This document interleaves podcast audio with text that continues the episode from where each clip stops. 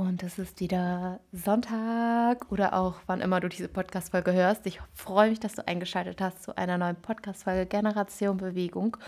Und heute habe ich einen phänomenal guten Gast an meiner Seite. Und zwar ist Alex mit am Start. Alex ist Physiotherapeut, Sportphysiotherapeut, Osteopath, Sportosteopath und hat seine eigene Praxis in Wolfsburg. In der CrossFit Box ich habe schon das letzte Mal gesagt, ich bin eigentlich zu spät, ähm, nee, ich bin zu früh aus Wolfsburg weg. Dann hätte ich Alex noch dort in Wolfsburg kennengelernt. Ziemlich cooler Typ und wir sprechen vor allem über das Thema Laufen und in Kombination mit Krafttraining. Wie kommt es denn eigentlich zu speziellen Laufverletzungen? Was kann man dagegen machen? Wie wichtig ist denn eigentlich Krafttraining für Läufer? Wie wichtig ist ein gutes Warm-up? was ist der Unterschied zwischen Osteopath und Physio? Das war einer der häufigst gestellten Fragen und ich dachte mir nur so crazy. Und wir sprechen aber auch über das Thema Faszie und über das Thema Eisbaden. Es ist ja so ein Hype war letztes Jahr schon ein Hype und geht gefühlt dieses Jahr weiter. Was steckt eigentlich dahinter und was ist die Meinung von Alex dazu? Ich wünsche dir ganz viel Spaß bei der Folge. Gerne bewerten und abonnieren. Und Teil 2 des Podcasts, es gibt nämlich noch eine weitere Folge, die findest du dann bei Alex. Das heißt, da musst du einmal rüber switchen, um Folge 2 zu hören. Ich sag dir aber Bescheid, wenn die online kommt. Und jetzt viel Spaß. Generation Bewegung, der Podcast mit Marie rund um die Themen Bewegung, die Leidenschaft zum Sport und vor allem einem gesunden Selbstbewusstsein. Dann starten wir mal mit fünf schnellen Fragen. Kaffee oder Tee? Tee. Oh krass, ich hätte 100% gewettet Kaffee. Ich hasse Kaffee. Drei Eigenschaften, die dich gut beschreiben. Zielstrebig, ähm, verbissen muss ich gestehen. Und oh, drei Eigenschaften. Warte, warte, warte. Ich bin ein absolutes Organisationstalent. Nicht. okay. Ähm, was macht dich als Therapeut aus? Meine Verbissenheit, das muss ich wirklich sagen. Ich bin absolut äh, ursachengetriebener ähm, äh, Therapeut und äh, bei mir geht, also ich sag, das ist jetzt ich, ich überspitze das jetzt, bei mir geht keiner raus ohne eine ordentliche Diagnose und ohne ordentliche Befundung. Und wenn die Leute nicht fit werden, habe ich schlaflose Nächte. Echt? Ja. Das heißt, du nimmst es auch richtig mit nach Hause und denkst dann noch danach darüber also nach? Also die Leute, die mir schreiben, Alex, irgendwie ist es schlechter als vorher, ja, auf jeden Fall. Das verstehe ich. Aber das ist wahrscheinlich selten der Fall, oder?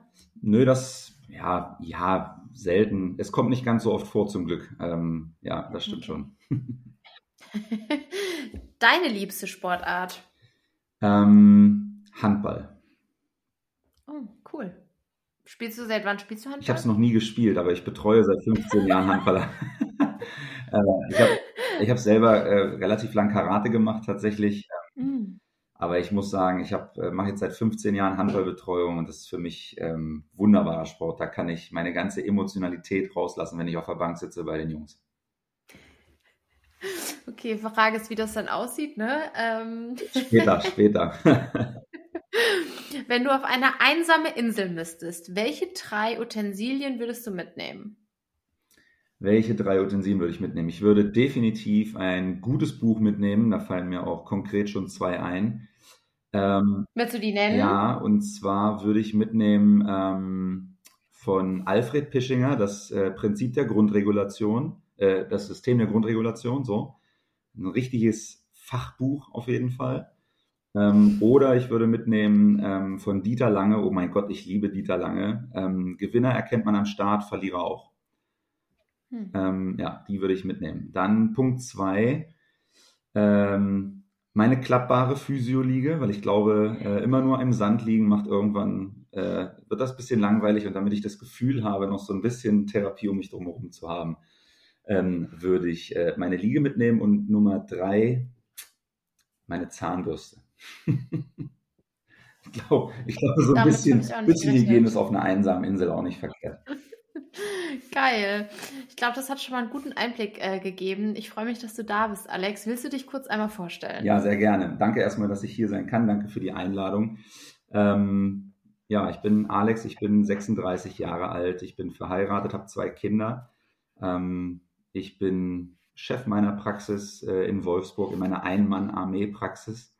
Mache da alles alleine, Organisation, Terminvergabe und so weiter, behandle natürlich auch.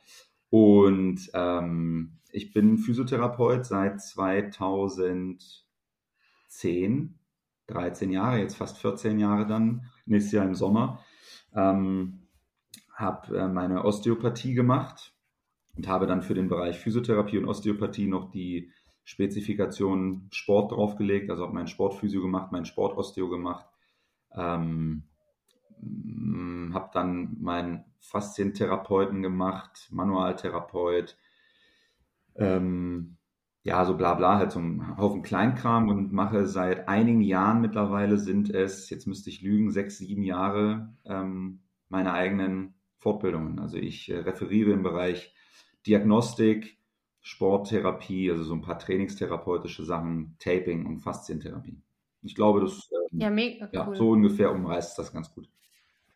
Es sind super spannende Themen und tatsächlich kamen einige Fragen auch äh, Bezug Faszien mhm. äh, und Co. rein. Ja.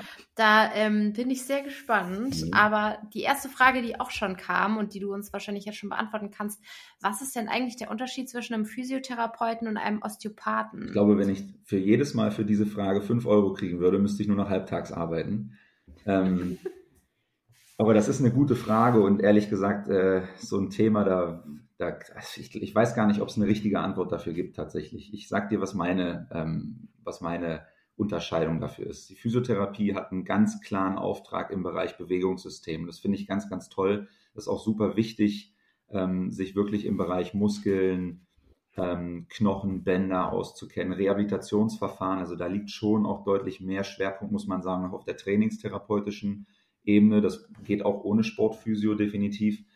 Ähm, und der Osteopath ist maximal ganzheitlich. Also wenn wir gute Osteopathen sind, sind wir ganzheitlich. Das heißt, es geht dann nicht einfach nur ins Richtung Knacken oder so, sondern wir versuchen alle Systeme, die auf den menschlichen Körper wirken, zu integrieren.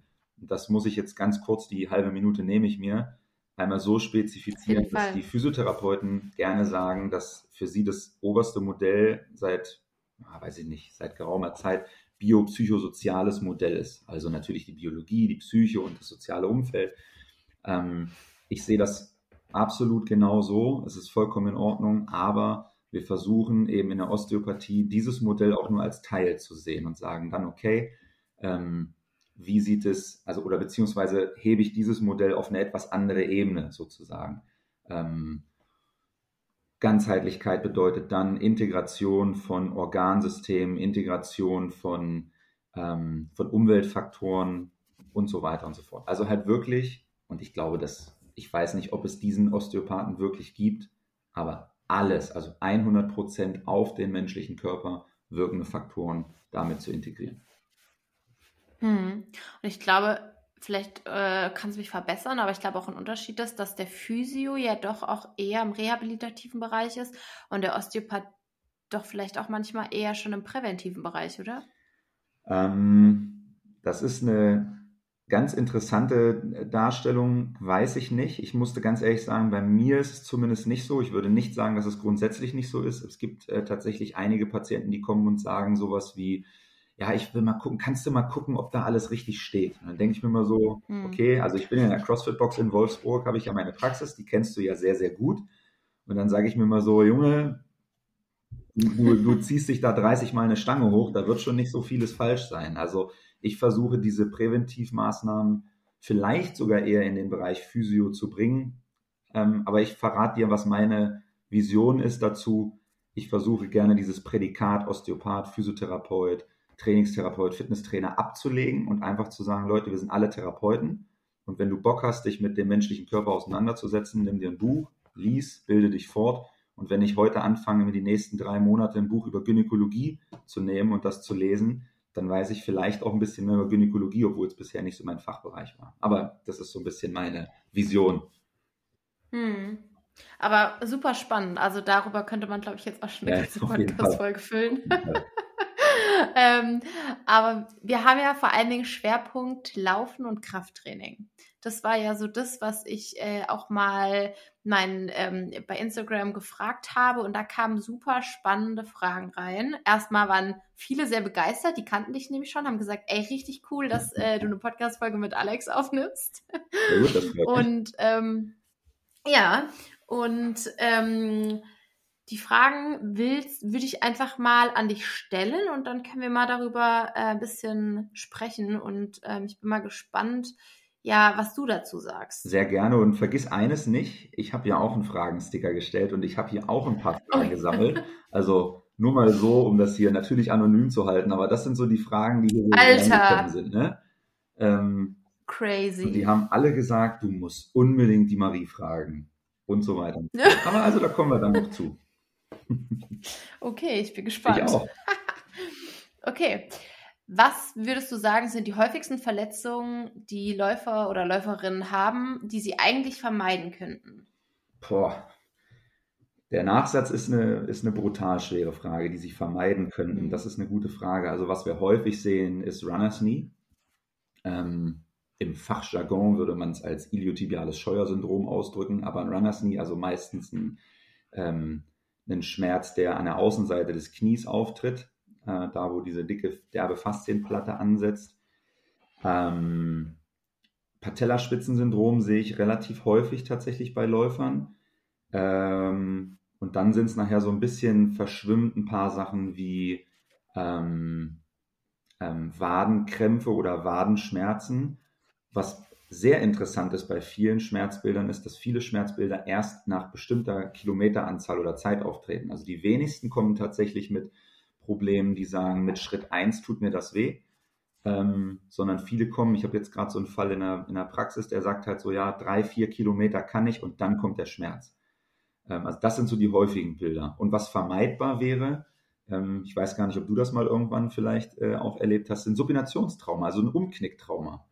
Die halte ich tatsächlich im gewissen Maße definitiv für vermeidbar. Ich glaube, die anderen Sachen sind, ja, ist alles vermeidbar wahrscheinlich. Schwer zu sagen.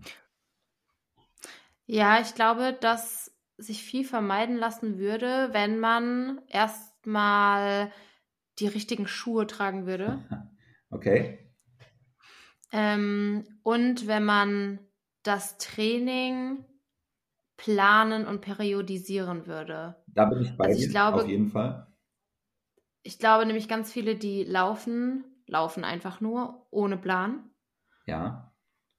Und ich glaube, dass das viel im Nachgang und zu schnell, also zu schnelle Steigerung, ähm, dass das viel ausmacht. Und ich glaube auch, dass viele denken, wenn sie laufen, wenn sie nur laufen, reicht das aus.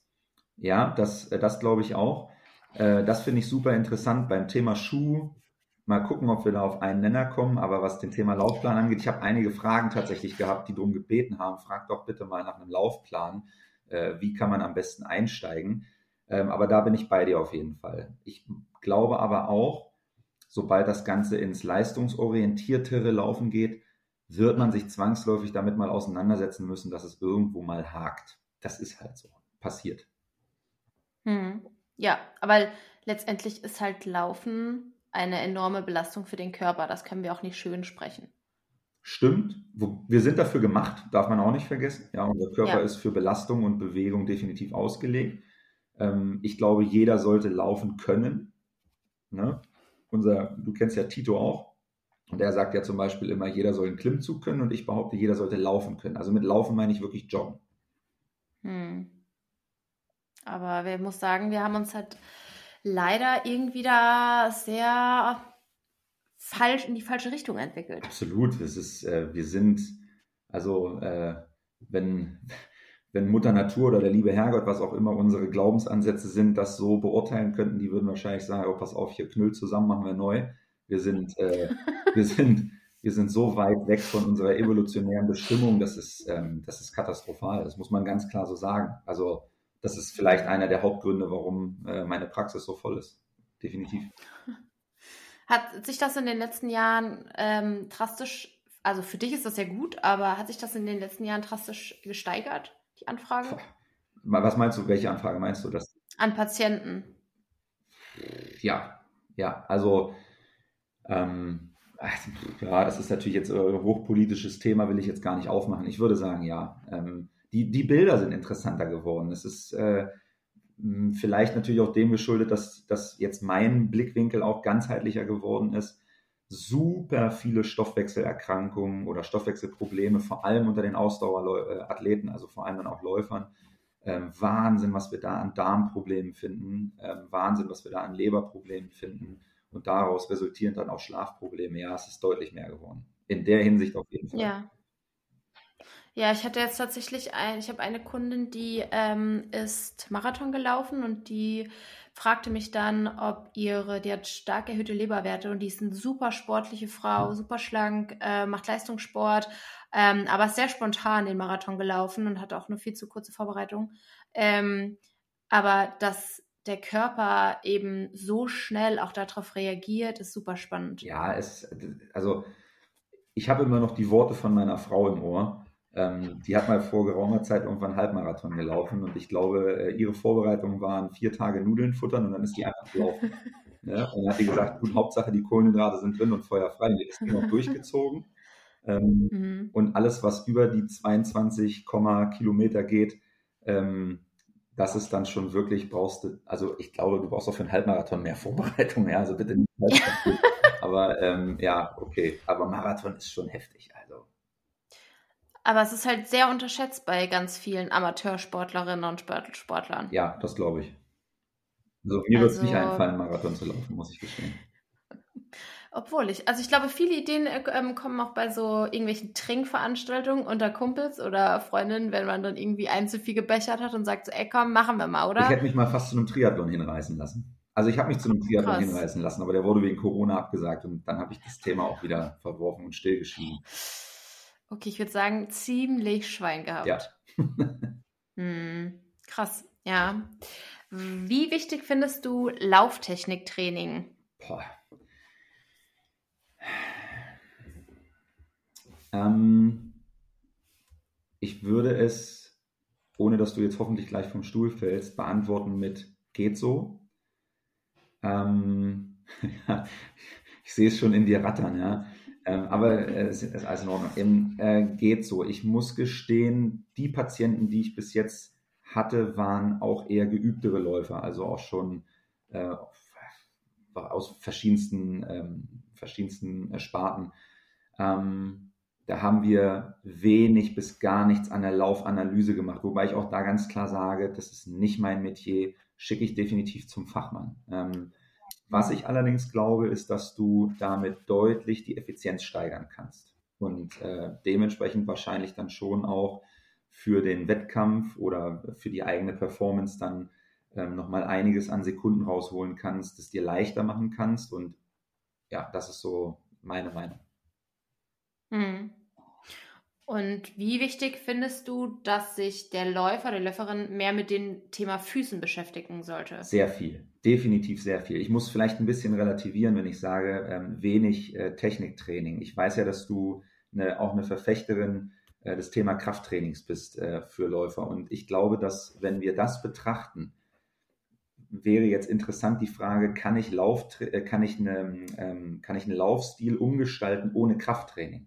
Weil viele hängen ja schon so in ihrem muskulären Muster drin und brauchen vielleicht an der einen oder anderen Stelle nochmal eine kleine Aufwertung von Muskulatur, um überhaupt eine andere Achse einnehmen zu können. Also wenn es dann um sowas geht, dann auf jeden Fall 100 Prozent.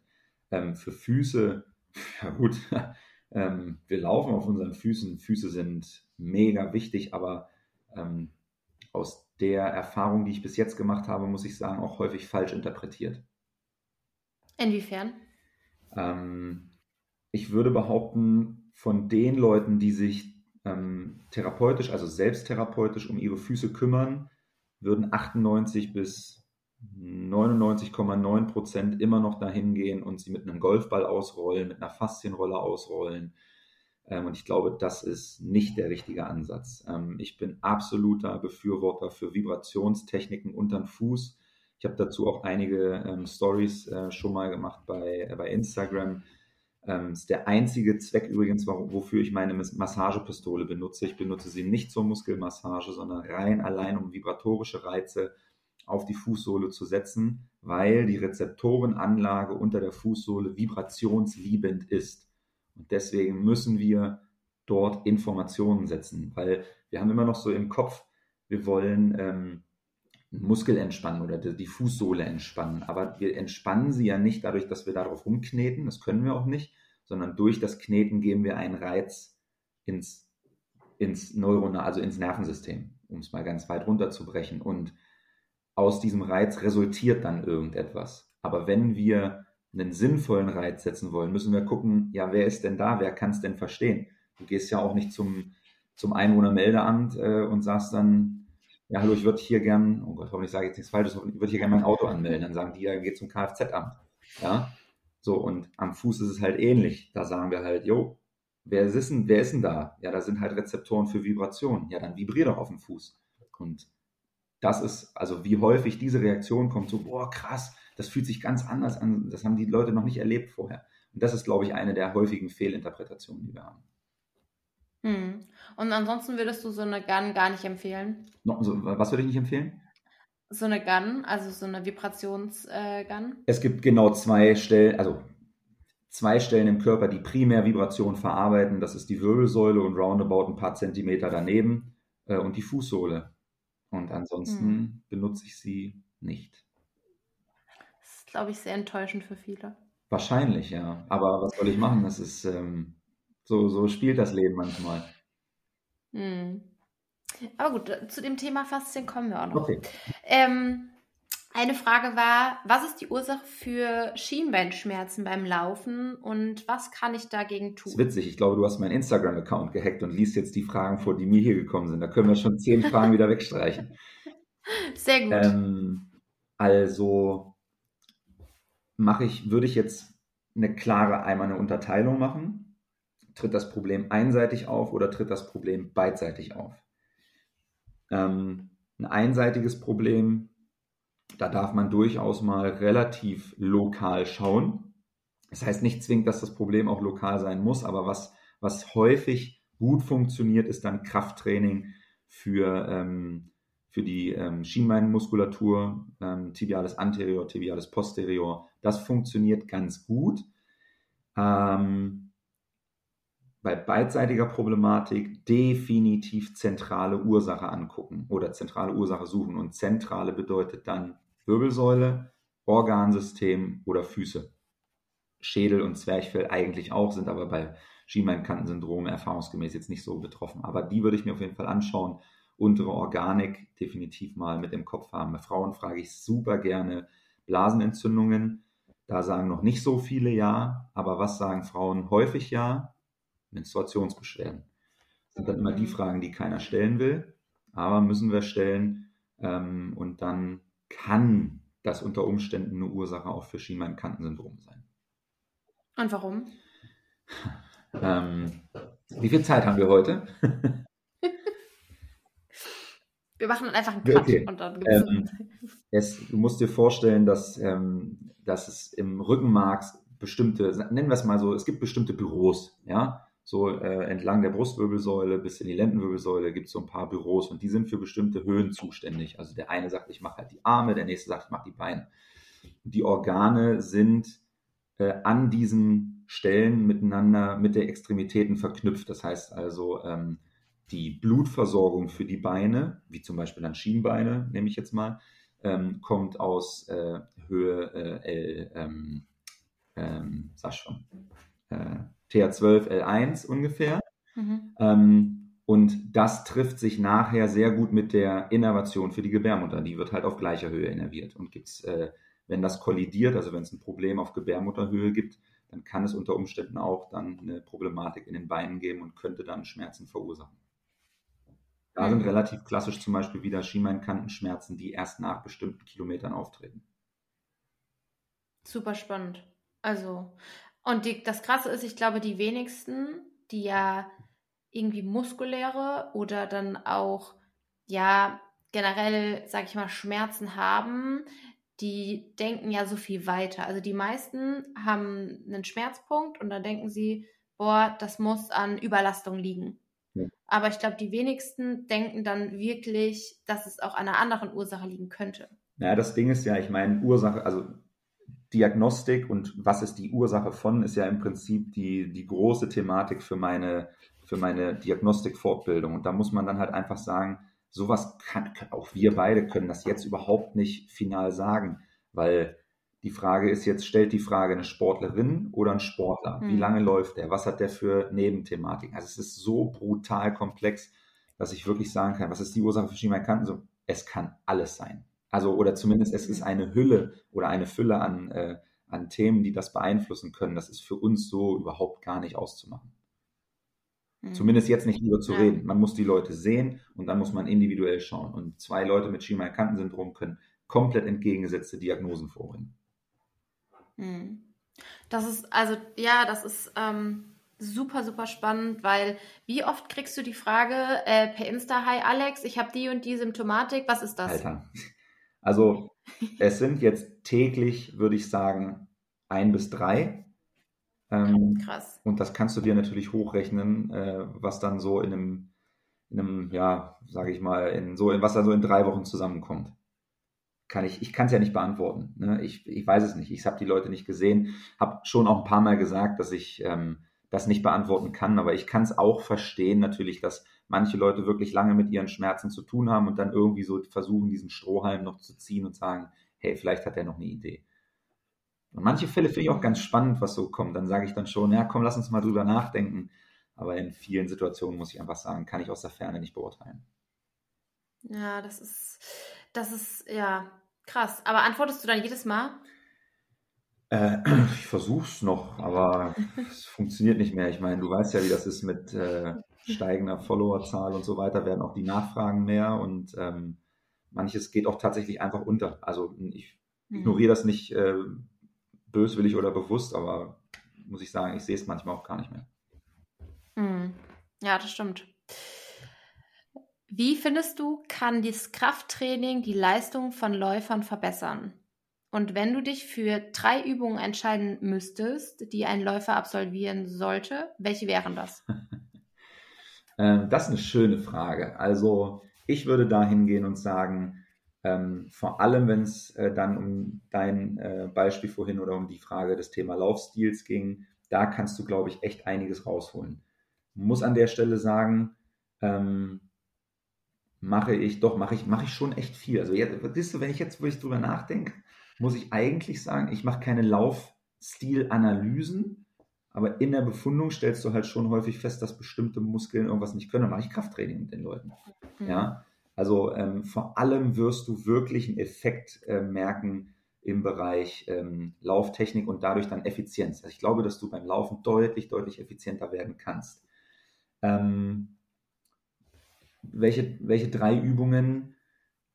Das würde ich hm, schwierig. Ich glaube, ich würde mich, der Hip Hinge, den finde ich sehr geil. Ähm, ich weiß nicht, ob du das, ob du den kennst, ob du das schon mal gemacht hast. Also im Prinzip dieses, sieht so ein bisschen aus wie einbeiniges rumänisches Kreuzheben, sage ich jetzt mal.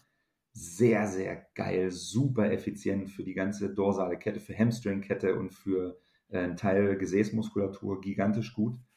Ähm, dann würde ich mich mit ähm, dann würde ich mich mit äh, Hüftbeugertraining auseinandersetzen, exzentrisch, auch exzentrisch. Ähm, sehr, sehr wichtig auf jeden Fall. Und die dritte Übung, ich kann dir das gar nicht, pass auf, muss ich, muss ich versuchen, dir zu zeigen. Ich versuche es auch zu erklären für die, die es nur hören. Ja, du stellst dich auf eine Stufe, ja, mit deinem Fuß und dann rutschst du ganz, ganz weit nach hinten, sodass du dich gefühlt fast nur noch mit deinen Zehennägeln festkrallen kannst.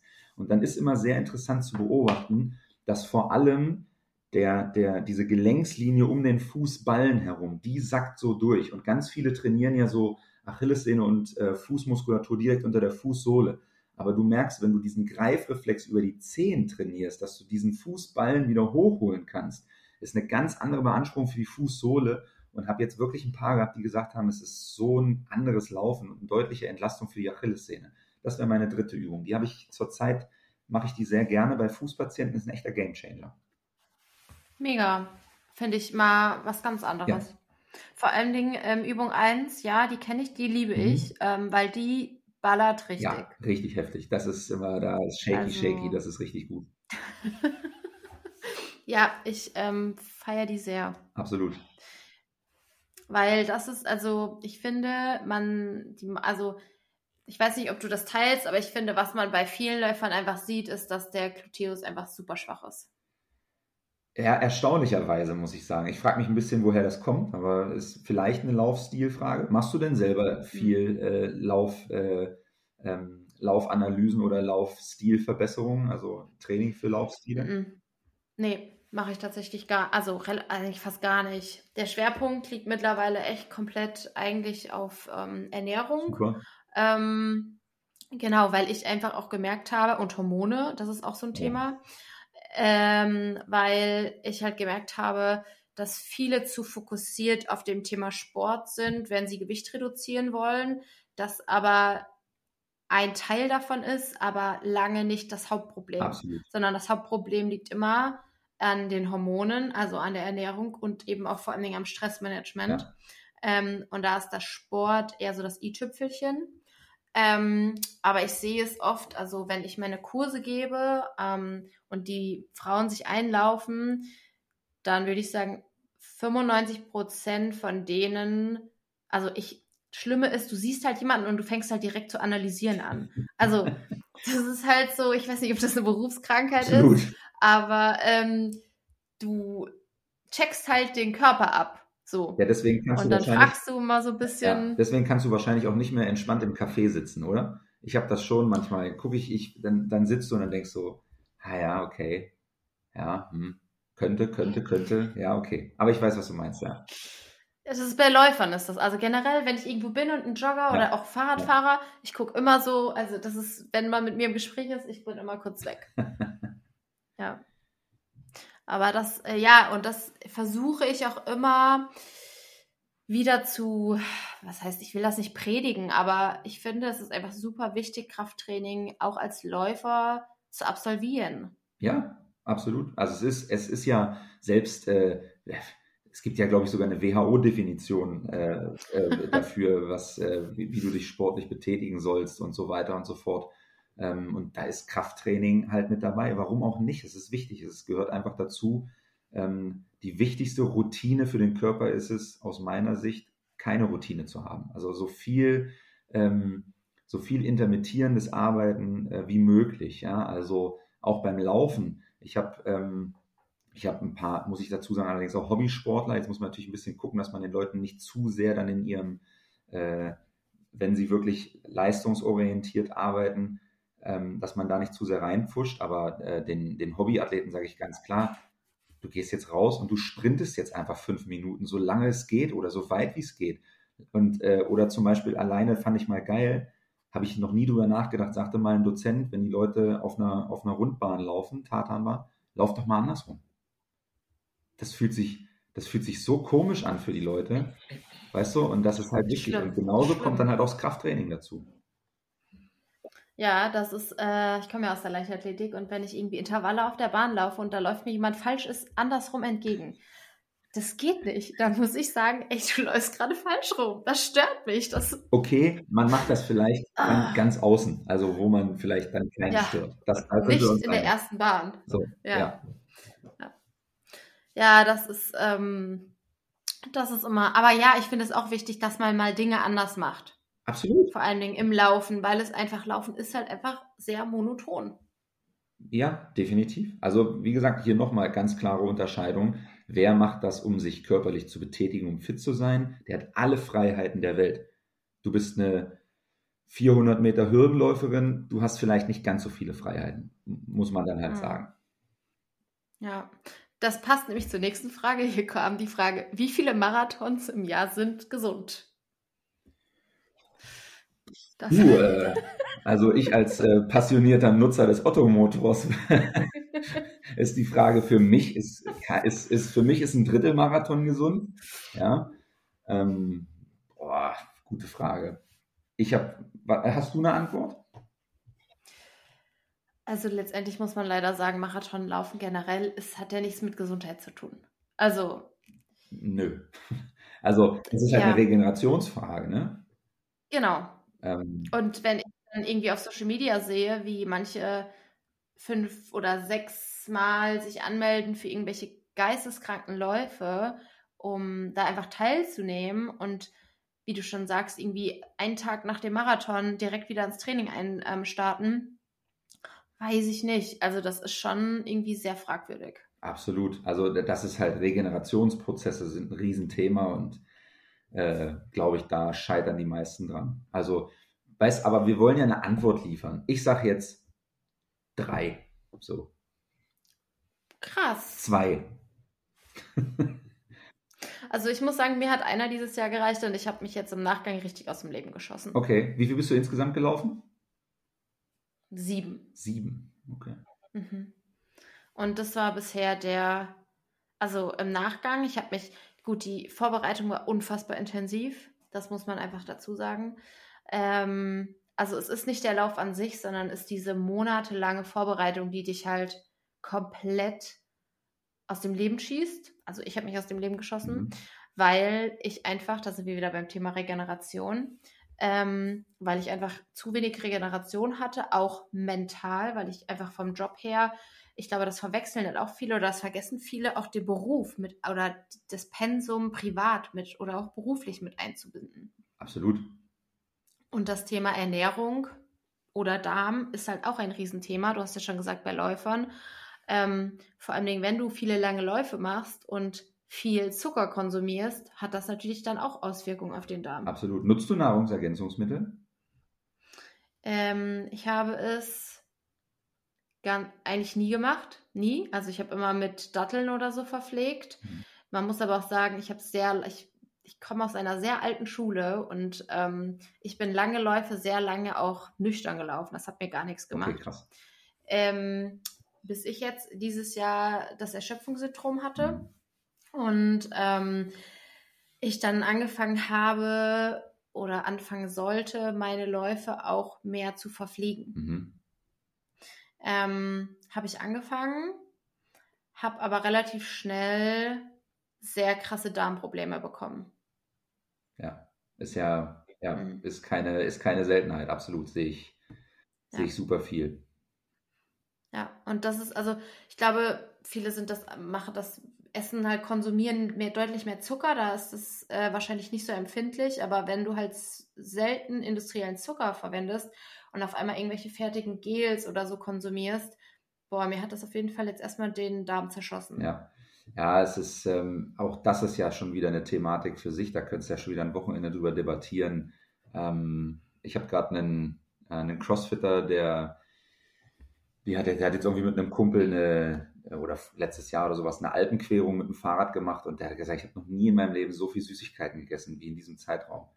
Und ähm, ich glaube, ehrlich gesagt, dass wir gerade in dem Bereich der Fitnessindustrie, ähm, wir haben, also ich glaube, da gibt, da liegt bei den Leuten, die so ähm, sehr, sehr viel Reichweite haben und heutzutage läuft das ja natürlich alles oder, oder ein Großteil über Social Media, ähm, verstehen ihre Verantwortung nicht dafür und ähm, dann gibt es eben ähm, Prozedere, die äh, sagen, auf jeden Fall gehören Kohlenhydrate dazu. Dann gibt es wieder Leute, die halt sagen, nö, äh, ketogene Ernährung, weil ein ketogener Körper natürlich viel mehr ATP liefert, als das Glucose tut und so weiter. Und ich glaube, dass es einfach super schwierig ist für Leute, dem nachher zu folgen. Und ähm, Leute verstehen es einfach nicht mehr. Und äh, ich meine ganz ehrlich, wir unterhalten uns jetzt und wir verstehen sicherlich was von der Materie, aber es ist halt komplex und Komplexität bedeutet ja irgendwo auch, dass wir wahrscheinlich nie wirklich 100 Prozent alles daran verstehen werden. Also wie soll das jemand verstehen, der sagt, so, ich will jetzt einen Marathon laufen und bereitet sich dann darauf vor und weiß vielleicht gar nicht, dass er gerade jetzt mit seinem Körper und seiner Vorgeschichte da voll äh, in die Falle läuft. Ne? Also das ist, Nutrition ist ein Riesenthema auf jeden Fall. Ja, und ich versuche da auch, also ich finde halt, so natürlich wie möglich ist schon einfach immer wichtig. So, also ich bin alles, was so Zusatzstoffe angeht, immer sehr vorsichtig. Ähm, aber was halt auch immer so ein Thema ist, im Sport lässt sich das bei vielen ähm, Leistungen auch ansch also, äh, anscheinend nicht ähm, ja, muss man irgendwie darauf zurückgreifen, weil der Energieverbrauch so hoch ist. Also wie willst du das alles über natürliche Nahrung decken?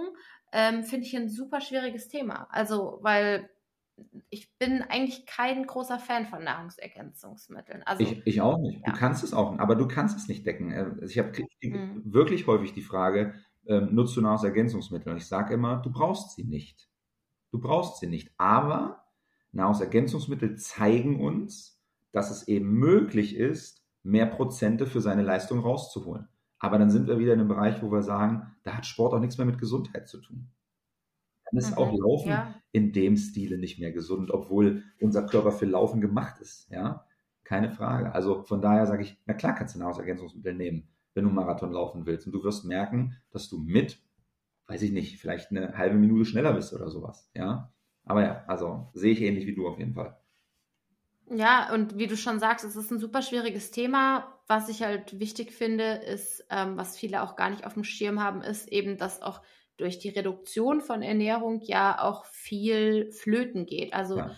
viele Hormone kommen komplett aus dem, ähm, aus dem Gleichgewicht. Thema, ich finde Magnesium vor allen Dingen und Thema Eisen ist vor allen Dingen und Selen bei Frauen ist auf jeden Fall ein Riesenthema. Ähm, Gut, ich habe auch nur Frauen. Ich nee, aber da kriegst du jetzt von mir trotzdem einen ganz, ganz großen Pluspunkt und äh, zwei riesengroße Daumen auf jeden Fall. Ja, weil frag mal, ohne Witz, frag mal, wie viele Leute sich mit Selen auseinandersetzen. Ja, also man hört, ich habe Eisenmangel, ich habe Eisenmangel. Nee, es ist nicht wirklich ein Eisenmangel, aber ihr kriegt das Eisen, das freie Eisen halt nicht transportiert. Selen ist ein Teil davon, ne? Und so weiter. Aber das absolut, absolut. Ja, und das sind halt, das sind so wichtige Themen, ähm, die über die halt sehr schwierig sind und sehr komplex zu verstehen, glaube ich. Und viele das einfach auch zu einfach denken. Also viele denken ja auch, wenn ich weniger esse, als der Körper verbraucht, dann nehme ich ab. Warum passiert das? Also warum klappt das bei manchen? Warum klappt das bei manchen nicht? Also manche verlieren ja dann auch den Glauben an sich selbst. Ja, absolut, absolut. Es ist schön. Es ist heute richtig wie so eine, wie eine Wohlfühltherapie für mich, ey.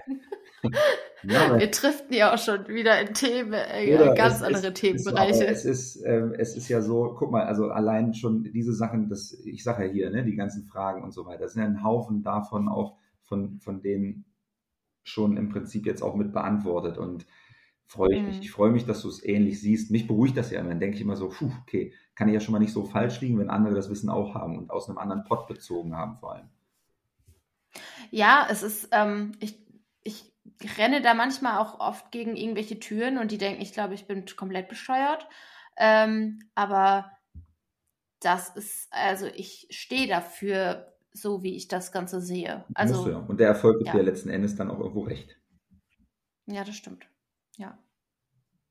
Ich habe aber, darf ich, darf ich einmal einhaken mit einer Frage? Ja, klar. Weil das eine genau. der häufigsten sofort. Fragen war, die kam. Vorfuß- oder Mittelläufer? Mittelfußläufer. Hm, das ist auch so ein Thema. Also, wenn ich meine nee. Ohren hätte, würde ich im Kreis also, also die meisten oder auch die Schuhe mittlerweile werden ja produziert, alle für Fersenläufer. Sie zwingen uns zum Fersenlaufen auf jeden Fall. Ja, genau. Definitiv. Ja. Und ähm, die wenigsten, ich glaube, die, also die wenigsten laufen Vorfuß. Und die wenigsten laufen Mittelfuß. Ähm, ich finde immer, auch wenn jemand sagt, boah, ich würde gerne meinen Laufstil ändern, ich würde vom, ich würde gerne vom Fersenläufer gerne zum Vorfußläufer werden. Da, da frage ich mich, warum? Also, klar, ähm, ich finde, es macht natürlich schneller. Ähm, aber ich finde, es ist nicht zwingend notwendig und vor allen Dingen für den Amateurläufer ist es überhaupt nicht nötig, diesen. Ähm, und die wenigsten können sowohl Vorfuß laufen als auch Mittelfuß. Dürf, dür, wir dürfen doch mal konträrer Meinung sein, oder? Ja. Sehe ich anders. Heraus. Sehe ich anders. Ähm, ich habe eine super interessante Beobachtung gemacht. Ähm, und zwar habe ich äh, ähm, mir mal so die nicht repräsentative Studie, also nicht falsch verstehen, ne? fünf, sechs, sieben Leute ähm, aufs Laufband gestellt mhm. und habe ihn, hab ihn die Schuhe ausziehen lassen. Und sie werden, sie sind alle ausnahmslos Vorfußläufer geworden. Echt? Innerhalb von anderthalb Minuten. Ohne Schuhe. Weil es der evolutionäre Drang ist. Wir sind evolutionär Vor- und Mittelfußläufer. Der Schuh zwingt uns ins Fersenlaufen, definitiv. Deswegen bin ich eigentlich, muss ich sagen, und jetzt kommt die große Diskrepanz dabei, auch ein Riesenfreund von Barfußschuhen, ähm, weil du einfach einen näheren Kontakt zum Boden hast und trotzdem ein bisschen Schutz für die Fußsohle, weil da sind wir natürlich mittlerweile, haben wir uns absolut auch entartet und können das alles nicht mehr so gut ab. Aber was läufst denn für einen Untergrund meistens, wenn du nicht gerade dein Grundstück in Waldnähe hast? Was läufst denn für einen Untergrund beim Halbmarathon oder beim Marathon? Naja, meistens halt Asphalt. Also brauchst du gut gedämpfte Schuhe. Also nimmst du es dann in Kauf, natürlich auch über die Ferse zu laufen. Ich habe jetzt gerade eine Patientin, die behauptet, sie läuft auch mit dem Schuh trotzdem Vor- und Mittelfuß. Habe ich mir nicht angeguckt, wage ich zu bezweifeln. Ähm, aber ja, sehe ich tatsächlich ein kleines bisschen anders. Also ja, Thema äh, Barfußschuh ist auch so ein Thema. Ich werde auch oft gefragt, ja. Marie, was hältst du davon? Ich sage immer, der, der es kann, finde ich mega. Ja aber die wenigsten können es halt einfach. Aber würdest du es dann dahin trainieren? Boah, schwierige Frage. Ich glaube, das kommt auch, auf, kommt auch so ein bisschen auf die Körperkompensation an. Mhm. Also wenn jetzt da ein 100 Kilo Mensch kommt und der sagt jetzt, er will Barfußschuhe laufen, also würde ich das, nee, würde ich das erstmal nicht machen. Okay. Da gibt es erstmal andere Faktoren, die äh, wichtiger sind. Das könnte, könnte man drüber sprechen, wenn er erstmal sein Gewicht reduziert hat. Da hätte ich dann auch noch eine Frage. Jetzt grätsche ich da auch mal direkt wieder rein. Und zwar hat mir eine raus. Patientin, äh, nicht eine Patientin, eine Followerin geschrieben. Ähm, bin äh, 50, leicht übergewichtig. Ähm, Frage ist, kann man halt trotzdem joggen? Also wie, oder anders gesagt, ich formuliere das mal weiter und um, wie würdest du denn bei solchen Leuten ins Joggen einsteigen dann? Also wie, was würdest du den Leuten für einen Plan mit an die Hand geben, wo du sagst, okay, ähm, ist jetzt, sagen wir mal, weiß ich nicht, 15, 20 Kilo Übergewicht, aber die Leute wollen gerne laufen. Was machst du denn für einen Plan? Äh, immer eine Kombination auf jeden Fall mit einem Ernährungsplan. Mhm. Ähm, weil das steht natürlich an erster Stelle, dass ja. auch erstmal Gewicht, also wahrscheinlich läuft sie auch deswegen, weil sie Gewicht reduzieren will. Und ich würde erstmal ähm, schauen, Schuhe, ganz wichtiges Thema. Ähm, gestützte Schuhe sind erstmal angenehmer für die Gelenke. Ähm, natürlich Thema Fußmuskulatur wird halt gar nicht mehr beansprucht, ähm, aber stützt oder unterstützt einfach erstmal dieses Gewicht auch, weil diese Belastung und dann auf jeden Fall immer Gehphasen und Laufphasen abwechseln. Also ich würde super slow einsteigen und würde auf jeden Fall immer im Wechsel kommt immer auf die Person an, ja. aber erstmal längere Gehphasen machen und dann kürzere Laufintervalle einbauen. Ja, okay, sehr gut, das finde ich gut. Ja, und dann gucken, wie sich das verhält. Mhm.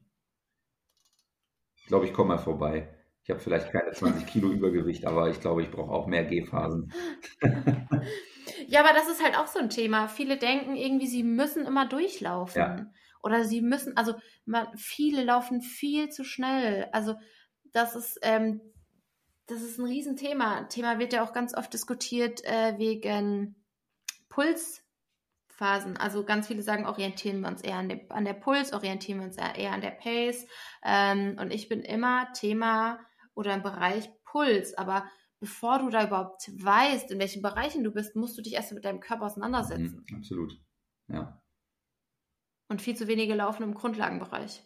Die haben gar keine Grundlage, die laufen viel zu schnell. Das, das war, auch eine, das war auch eine schöne Frage. Ich habe, ich, es ist so schön. Ich habe mir das ja gewünscht, dass wir Thema Laufen machen. Wenn ich schon mal jemanden habe hier, der sich mit Laufen so gut auskennt, was soll ich den Leuten erzählen? Ja, ganz ehrlich. Ich laufe durch meine, durch meine Box da. Ähm, gibt es, wie, wie erachtest du das ähm, so nach Puls laufen? Mhm. Machst, lässt du das machen oder machst du das selber, dass du sagst hier so, ich halte jetzt 140er, 150er Puls oder sowas? Ja, mittlerweile mache ich das. Okay. Früher habe ich das nie gemacht. Und welche Vorteile bringt dir das? Viel bessere Kontrolle, viel mehr Training für den Stoffwechsel. Mhm. Ähm, weil die meisten, vor allen Dingen, wenn du relativ spät mit dem Laufen anfängst, gar keinen ähm, guten Fettstoffwechsel hast. Mhm. Und über Impuls kannst du das deutlich besser trainieren. Und ähm, die wenigsten machen das aber. Die meisten sind viel zu schnell in der Grundlage. Also die meinen, sie wird Grundlage laufen, laufen aber gar keine Grundlage. Okay. Und wenn du halt Pulsbereiche hast, kannst du das viel besser trainieren. Okay. Das ist ja genauso wie Thema, ähm, früher hieß es immer, ja, Nüchternläufe sind super gut. Ähm, macht so viele Nüchternläufe wie, wie möglich, um euren Fettstoffwechsel zu trainieren. Okay, ja, ja, klar. Ja, ja. Die, ich verstehe die Idee dahinter, ja. ja. Okay. Ja, sehr interessant auf jeden Fall. Ähm, mhm. Meine letzte, also vorerst, ich war ja gesehen, den ganzen Katalog, aber ich musste, musste gerade noch über eine Sache nachdenken.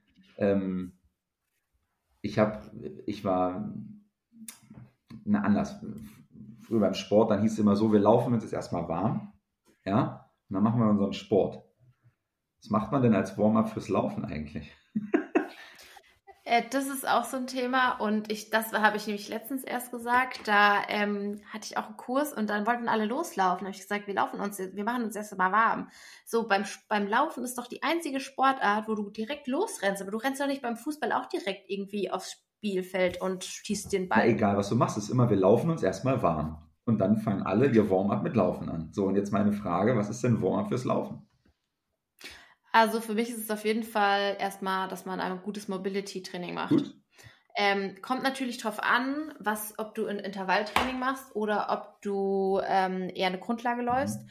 Weil wenn du jetzt ähm, Intervalle läufst, würde ich auch keine, also würde ich eher schnellere Bewegungen machen ähm, als langsame Bewegungen, weil du einfach ja auch den Muskel in eine ganz andere Spannung bringst. Okay. Ähm, und bei Grundlageneinheiten will ich schon gucken, dass du auch richtig erstmal in Mobility machst. Und ich würde auch den Mobility-Teil immer eigentlich im Warmen machen. Also ich würde den immer drinnen machen. Das ist spannend. Okay. Ja. Also nicht unbedingt im Kalten. Okay. Das finde ich gut. Das finde ich, das ist, eine, das ist eine Antwort, die, die stellt mich sehr zufrieden. Das finde ich gut. Warum? Ich weiß nicht, ich glaube, glaub, wenn du jetzt so ganz äh, plump gesagt hättest, ja, den. So, weißt du, hätte ich, glaube ich, nee. gesagt, so, okay. Aber nee. das, äh, das kann ich verstehen. Das finde ich gut, kann ich nachvollziehen auf jeden Fall. Also den macht für mich danach immer Sinn, wenn man lange dehnt. Ähm, aber auch wieder drinne bitte, also nicht bei den Temperaturen draußen stehen. Mhm. Ähm, aber denen ist für mich, ähm, kommt auch immer darauf an, wie, wie siehst du den. Also die meisten dehnen gefühlt zwei Sekunden, alles einmal so durch und sind dann so fertig. Mhm. Aber was du ja auch ganz gut machen kannst, du kannst ja auch mit der Faszienrolle arbeiten. Das heißt, du kannst dir die Faszienrolle sowohl nehmen zum Warm-up als auch zum Cooldown. Kommt ja mal drauf an, wie machst du es. Ja. Hm. Und dann sind wir nämlich beim Thema Faszie. Ja, mal feuerfrei, wa? Was hältst du denn von Faszienrollen? Ähm, ja, wie, äh, wie direkt möchtest du es denn haben? Haus raus, direkt, so direkt, wie du es findest. Also ich finde, Faszienrollen funktionieren am allerbesten, wenn du sie kurz vor der Benutzung wegwirfst. Reicht dir das? Nein, also Spaß beiseite. Seriöse Antwort. Ähm, wir haben, es ist, es ist witzig, dass du jetzt mit dem Thema kommst, weil es gerade so das äh, in den, also ich muss mich tatsächlich in den letzten zwei, drei Wochen massiv äh, rechtfertigen zu bestimmten Themen bezüglich äh, Faszientechniken. Hm. Ähm, wir haben die, also die Idee der Faszienrollen ist, äh, ist gigantisch gewesen und ich ärgere mich jedes Mal, dass ich sie nicht hatte. Ähm, die, es ist auch alles, ich, ich verstehe auch, auch da muss man sagen, die Idee dahinter nur wir müssen sagen, wir sind davon ausgegangen, dass wir über Druck und Zug auf einer Faszie, also auf dieser, ich nenne das jetzt mal silbrigen Haut, die alle unsere Strukturen im Körper umgibt, eine Neuorganisation des Gewebes er, äh, erreichen können. Und da muss man einfach sagen, das können wir nicht. Und das ist auch in Ordnung. Wir müssen jetzt tatsächlich einfach an den Punkt kommen, dass wir sagen, Ausrollen wird keinen Effekt auf unsere Faszie haben das ist okay. Und es ist vielleicht dieser Moment, wo wir irgendwie sagen müssen, nein, jetzt muss ich loslassen von meinem, von meinem Gebilde. Ja, lasst es los. Es ist okay. Wo nutze ich es gerne? Ähm, ich nutze es gerne beim Thema Mobilisation, zum Beispiel für Wirbelsäule. Also natürlich lasse ich trotzdem noch Patienten auch über eine Black, ähm, muss ich nicht sagen, über eine Faszienrolle äh, drüberlegen und dann dürfen die sich mobilisieren, weil zum Beispiel die überdehnte Position oder die überstreckte Position in der Brustwirbelsäule eine Entspannung für das vegetative Nervensystem ist. Dafür ist das super. Ja, wirklich gut. Und ja, mittlerweile ist ja auch kein Geheimnis. Viele machen dann so ihren Unterarmstütz da drauf und nutzen dann diese Rollmöglichkeit. Das ist alles schön und gut. Aber um es wirklich regenerativ einzusetzen und dann zum Beispiel auch nach dem Laufen, weil ich glaube, dass auch nicht alle so eine korrekte Oberkörperposition haben fürs Laufen. Und bist du so ein bisschen in dieser vorgebeugteren Position, hast du immer Stress auf dem Vegetativum. Ähm, da kannst du es super nutzen, um runterzufahren. Kombiniert mit einer wirklich ähm, fokussierten Nasenatmung, perfekt zur Dämpfung des sympathischen Nervensystems. Wirklich klasse. Ausrollen, um Faszie zu entspannen, funktioniert maximal kurzfristig, hat aber nichts damit zu tun, weil wir Faszie wirklich verformen, sondern weil wir, ein schöner Begriff, der sich gerade überall durchsetzt, Neuromodulation, wir reizen quasi oberflächliche Nervenenden und machen sowas wie nach dem Stoßen, wenn wir uns dann reiben, einen Überdeckungseffekt im Hirn und das gibt das Gefühl von Entspannung. Hm. Schön, das hast du sehr gut gesagt. Das mache ich, äh, das äh, gebe ich auch immer an meine gestressten Kunden. Ähm, die sollen sich abends nämlich immer schön einmal die Faszienrolle oder auch mal ein gerolltes Handtuch ja, ja. hinten auf die Brustwirbelsäule. Brustwirbelsäule legen und sollen sehr viel Nasenatmung machen. Nasenatmung ist übrigens auch sehr gut, was Grundlage angeht. Wenn du läufst und nur versuchst, Nasenatmung zu machen, dann läufst du automatisch viel langsamer. Mhm ähm, und bist automatisch im Grundlagenbereich. Das finde ich interessant. Ich habe heute sagte jemand zu mir, Nasenatmung ist super, funktioniert aber nicht beim Laufen. Habe mhm, ich gesagt, habe ich, hab ich original heute gesagt, warte, klären wir bestimmt das Thema. Danke, sehr schön. finde ich super, also ja. finde ich wirklich gut. Und da kleiner Hack noch für das zusammengerollte Handtuch. Manchmal sogar etwas besser, weil es eben ein bisschen mehr nachgibt, ist bekömmlicher. Ähm, für die segmentale Entspannung legst es dann 90 Grad zur Wirbelsäule für äh, Öffnung für den Thorax und der Rippen entlang lege ich es dann längs der Wirbelsäule, um da die Rippengelenke noch ein bisschen mehr mit aufdehnen zu können. Mhm. Aber das ist super spannend. In den ähm, USA oder auch generell in Australien habe ich jetzt letztens ähm, auch was gesehen von einer Therapeutin, die ähm, macht auch zur Unterstützung der Regeneration, tapet die sich jeden Abend den Mund ab. Ja, ja, genau. Das, ja. Genau, dass sie nur noch äh, Nasenatmung hat. Ähm, super, also generell Atmung ist nochmal ein ganz anderes Thema. Ich glaube, da kommen wir ganz andere Sphären. Na guck mal, wir haben ähm, ja noch ein Rückspiel. Ne? Wir haben ja, haben ja gesagt, äh, jetzt freue ich mich ja erstmal, dass ich hier bei dir sein kann, weil ich lade dich natürlich in meinen Podcast auch noch ein und du darfst dir ja auch gerne ein Thema aussuchen. Ich, ich habe mir das Laufen gegönnt. Also, ja, es ist so spannend, ähm, aber es hängt halt einfach alles so krass miteinander ja. zusammen. Ja.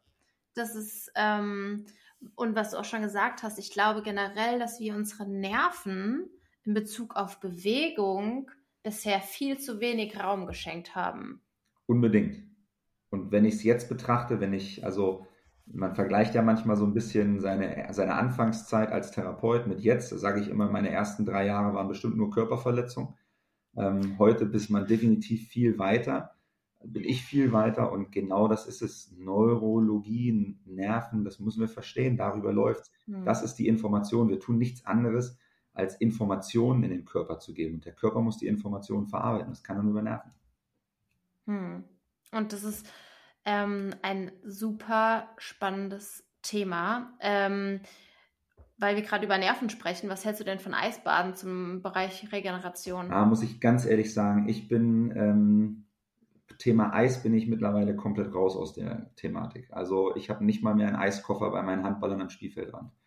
Ähm, ja, muss ich, muss ich ganz ehrlich sagen, ähm, es gibt jetzt, ich habe es ich nicht gelesen, ich habe es nur gehört, ähm, wohl eine Untersuchung, dass ähm, Eisbäder sich eher kontraproduktiv auf ähm, Muskelzuwachs auswirken, also dass das Krafttraining verlangsamt wird in seiner Effektivität durch Eisbäder. Ich weiß, dass viele darauf schwören und sich danach sehr, sehr gut fühlen. Schwer. Ich muss ganz ehrlich sagen, ähm, ich ich persönlich empfehle es nicht. Ich sage lieber, pass auf, mach einen Saunagang. Wärme scheint den Leuten auch ganz gut zu tun. trotzdem gibt es ja auch Kältekammern, muss man sagen. Kollegen äh, von Körperbau Lemgo haben eine in der Praxis stehen, nutzen die, haben damit auch super Erfahrungen. Als regenerativer Prozess, ja, vielleicht noch ganz gut, kann ich tatsächlich nicht ganz bewerten. Als Verletzungsmanagement auf gar keinen Fall. Hm. Das heißt, du verstehst doch gar nicht den ganzen ähm, Hype, der gerade um Eisbaden auf Social Media los abgeht. Nein. Also, ja, es ist, ähm, wir, nee, verstehe ich nicht, um es mal so zu sagen. Aber das ist so interessant, weil ich hatte vor, ich glaube, fast vier Jahren jetzt, war ich auf einer Fortbildung und da war auch Thema Eisbaden schon Thema. Und da war es so, da wurden Meta-Analysen vorgestellt. Ähm, und tatsächlich gab es keine signifikanten ähm, Unterschiede. So das meiste, was halt, wenn wirklich darauf jemand geschwört hat, konnte das körperlich nicht dargestellt werden, der Effekt, ja. sondern das war immer nur psychisch. Ja, na guck mal, ähm, wir haben deutlich mehr Kälterezeptoren als Wärmerezeptoren. Wir können Kälte also viel, viel schneller und großflächiger verarbeiten sozusagen. Und äh, mhm. ich, ich stelle, egal fast was es ist, stelle ich immer gerne die Frage, was glaubst du evolutionär? Was glaubst du, wer von unseren Vorfahren wäre freiwillig, wenn er nicht gerade irgendwas gejagt hätte, in so einen Eissee reingesprungen? Glaube ich nicht, dass es das, dass es das gegeben hat. Würde ich mich jetzt so weit aus dem Fenster lehnen. Also ich weiß nicht, ob mein Ur, Ur, Ur, Ur, Ur, Ur, Ur, Ur, Ur, Ur irgendwas das jemals gemacht hat. Ähm, ich glaube, dass das nicht für uns so massiv entscheidend ist. Hm. Das heißt, jeder, der denkt sich, der sich die ganze Zeit überlegt, soll ich jetzt diesen Hype nachgehen und mir so eine Eistonne irgendwie noch auf den Balkon quetschen, brauche ich jetzt nicht unbedingt. Ja, du kannst ja zum Beispiel mal gucken, äh, Wiegald Boning ähm, macht ja gerade, äh, hat jetzt glaube ich gerade den 500. Badetag in Folge äh, gemacht, nimmt das immer fleißig auf, dann geht er immer durch irgendwelche Seen. Ich finde das an sich ganz witzig. Aber wenn du gerade auf Instagram die Leute verfolgst ähm, mit, äh, mit dem Eisbaden, ist es doch eigentlich mehr so eine Challenge. Mache ich das jetzt? Ja, ich schaffe das. So, daraus ist das, glaube ich, alles, oder das ist meistens so die Geburtsstunde dann dafür. Ich halte da nicht so viel von. Hm. Das ist, also ich glaube, das ist echt so ein mentales Ding. Also mein Partner, der hatte mal so eine Zeit, da ist er jeden Morgen so kalt wie möglich duschen gegangen und der ist dann schon aufgestanden und dachte so, fuck, ich muss jetzt, äh, ich muss jetzt unter diese scheiß Dusche. Ähm, und das war echt so ein mentales Ding, aber wo ich mir denke, so krass, dass man sich das antut. Also ich dachte mir so, ja, ja viel Spaß. Wobei ich muss sagen, ich würde mich vielleicht in einer Kleinigkeit ähm, ein bisschen korrigieren. Und ich habe ja vorhin gesagt, ähm, die wichtigste Routine ist es, keine konkrete zu haben. Das heißt, äh, jetzt ähm, habe ich es tatsächlich ein paar Mal Patienten gesagt, beste Jahreszeit fürs Immunsystem. Mach was anders, nicht dauerhaft, aber mach es mal kurzfristig anders. Zieh dich komplett nackt aus, reiß die Balkontür auf, stell dich in Durchzug, mach fünf Minuten Yoga in der Kälte. Einfach, dass dein Immunsystem einmal diesen Wechsel bekommt. Nicht nur warm zu haben, aber immer kalt, hm. Ja, wird dann keinen großen Unterschied mehr machen. Ja, deswegen gebe ich Outdoor-Kurse und da hast du immer diese Wechsel. Absolut. Also da ist das auch super. So sieht's aus. Die Leute sind also selten krank. Ja, so ist es. Absolut. Hm. Und dafür musst du nicht extra äh, Eisbaden gehen. Glaube ich auch. Hm. Letzte Frage. Bitte. Findest du Training oder Trainingspläne wird von Menschen oft unterschätzt? Ähm, ja, ich glaube, das liegt ähm, aber auch daran, dass es nicht, wie drücke ich das jetzt aus? Ich glaube, dass es viele Leute gibt, die in der Trainingsplanerstellung vielleicht auch schon nicht wirklich den Durchblick haben. Ähm, aber ein guter Trainingsplan ist, glaube ich, schon wichtig. Also das, was du halt sagst, ne, ähm, für jemanden, der einsteigt mit Laufen, dem einen Plan an die Hand zu geben, vor allem dann eben nicht nur zu sagen, okay, äh, lauf mal jetzt, äh, also mach mal äh, gehen, joggen, gehen, joggen äh, im Intervall, sondern eben zu sagen, okay, achte darauf und darauf, das gehört für mich zur Trainingsplansteuerung ja letzten Endes mit dazu. Ähm, absolut unterschätzt. Ganz ehrlich, wir können uns, glaube ich, 100 Leute nehmen, die behaupten, sie gehen laufen, frag sie nach dem Trainingsplan. Und dann nehmen wir uns 100 mhm. Leute und fragen, wir nehmen uns nur Leute, die einen Trainingsplan haben, gucken uns den an und würden vielleicht sagen, tja, macht das Sinn oder nicht? Ich glaube absolut, Trainingspläne sind unterschätzt werden aber zum Teil auch, glaube ich, nicht ganz günstig gemanagt, ohne da jetzt irgendwem auf den Schlips zu treten. Ja, und ich glaube vor allen Dingen, ähm, Trainingspläne sind auch oft zu hart. Also ich glaube, Ja, ja, viele trainieren oft viel zu hart und haben guter den Punkt. Fokus auf dem Training, aber nicht auf der Regeneration und das, was drumherum Ja, ist. guter Punkt, auf jeden Fall, definitiv, das würde ich unterschreiben. Ja, aber wir wollen ja immer, Mhm. ich, das ist so ein bisschen, wir, wir wollen immer beweisen, so dass die Leute Muskelkater kriegen können zum Beispiel. Ne? Und dann ist so, Mhm. ja, krass, Muskelkater, super gut trainiert. Ja, frag dich halt, ob der Reiz halt auch dann wirklich der sein sollte. Da bin ich absolut bei dir, 100 Prozent. Mhm. Ja, das äh, ist auf jeden Fall ein wichtiges Thema und ich glaube, das kommt aber immer mehr. Also ich glaube, dieses in, diese Individualität und dieses Individuelle am Menschen ähm, wird immer wichtiger und rutscht auch ein bisschen mehr zurück aus diesem ganzen ähm, alles in einen Sack packen und alle machen das Gleiche. Ja, definitiv. 100 Ja. Prozent Zustimmung. Mhm. Ey, Alex, vielen, vielen Dank, dass du heute Abend da warst. Ich glaube, wir könnten noch fünf Stunden weiter quatschen. Könnten wir, ja. Wir machen jetzt hier nach einer Stunde und drei Minuten, vier Minuten Cut. Und ähm, dann würde ich sagen, gibt es Part 2 bei dir. Ja, und vor allem, da habe ich dann jetzt meine letzte Frage, da machen wir bei einer Stunde fünf Minuten Cut. Glaubst Ja. du, das ist jetzt eine schöne Frage, glaubst du, es gibt gefährliche Sportarten? Und die Beantwortung, da kannst du dir noch gerne Zeit für nehmen, wie du magst. Das kläre ich nämlich äh, nächsten Donnerstag. Gibt es ein Live bei Instagram zu dem Thema, gibt es gefährliche Sportarten? Und mein Partner, mit dem ich das mache, sagt nein. Glaubst du das? Ich glaube auch nicht, dass es gefährliche Sportarten gibt. Ich lasse euch noch ein bisschen warten mit meiner Ich glaube, Meinung. okay, okay. Das, ich, die anderen können ja mal gucken, können ja mal sagen, was sie dazu sagen. Ja, also vielen lieben Dank auf jeden Fall. Das war eine sehr, sehr coole Stunde. Hat mir sehr viel Spaß gemacht. Ich habe echt viel gelernt, muss ich sagen, heute. Jetzt werde ich Ich noch Läufer. Ich werde mir jetzt erstmal, ich werde mir jetzt erstmal Schuhe kaufen. Geil, darüber sprechen wir das nächste Mal, ob dann was für ein Schuh das geworden ist. Ja, auf jeden Fall. Bis dann, Alex. Bis dann. Dankeschön.